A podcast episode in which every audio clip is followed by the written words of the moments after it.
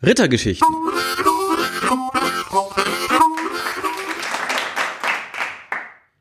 Möchte man zwischendurch einen Schritt aus der modernen, sich zu schnell drehenden Welt zurücktreten, empfehle ich eine Reise in die Vergangenheit oder nach Wien.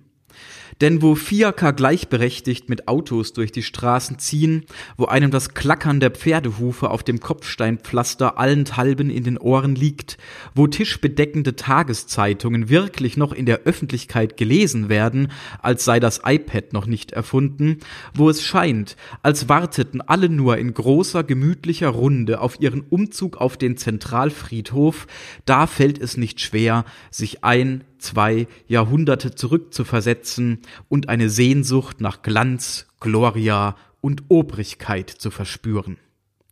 In einem Kaffeehaus, in dem natürlich noch geraucht werden darf, ja muss, lasse ich mich nieder und beobachte eine Szene, die sich in keiner anderen Stadt der Welt so zutragen könnte. Eine feine Dame, klunkerbehangen in violettem Gewand und farblich angepasster Frisur, zuckelt sich durch den Gastraum an einen Tisch und lässt sich in voller Montur nieder, die Handtasche noch am Arm. Sie erstarrt in Erwartung einer Servicekraft, als sei sie eine Wachsfigur. Kaum eine Minute später steht die junge Bedienung an ihrem Tisch.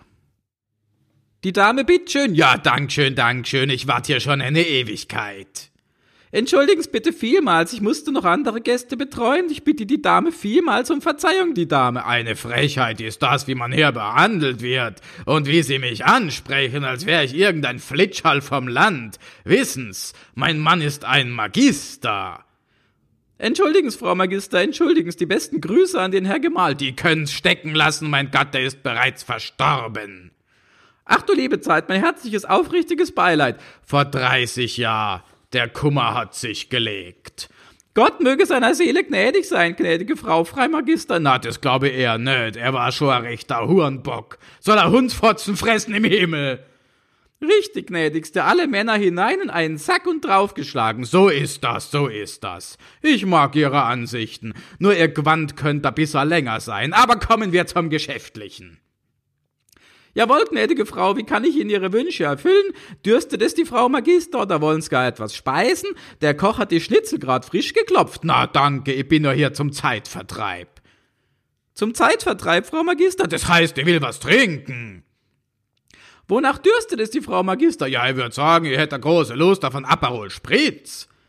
Bitte was, einen weißen Spritzer? Na, ein Aperol Spritz, ein Aperol Spritz, ein Aperol Spritz. Mit Eiswürfel, die Dame? Ja, natürlich mit Eiswürfel. Aber nicht zu viel. Na, das lässt sich machen. Nicht zu viel Eiswürfel, aber schon ein paar.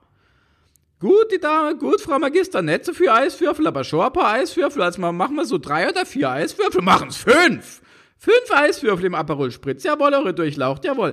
Kann ich die Dame sonst noch zu etwas verführen? An Topfenstrudel vielleicht oder an Mirabellenschnaps? Ja, gute, beides. Oder machen's gleich zwei Mirabellenschnaps, bevor ich wieder eine Ewigkeit auf sie warten muss später. Zwei Mirabellenschnaps und ein Aperol spritzt die Frau Magister, jawohl. Na, und den Topfenstrudel. Und den Topfenstrudel selbst reden. Bitte um Verzeihung, bitte vielmals um Verzeihung. Ist schon gut. Ich bin ja nichts anderes gewohnt aus dieser Servicewüste Österreich. Jetzt gehen Sie schon, ich bin nah am Verdursten. Zwei Minuten später steht alles auf dem Tisch und Frau Magister zeigt sich von ihrer herzlichen Seite. Wissen's was, junges Fräulein, trinken's an Schnaps mit mir. Ich darf aber nicht, meine Schicht hat gerade erst angefangen. Sie trinken jetzt eine Marille mit mir. Jawohl, die Dame, jawohl, sehr gerne. Auf Österreich, auf Österreich. Auch ich hebe mein Glas.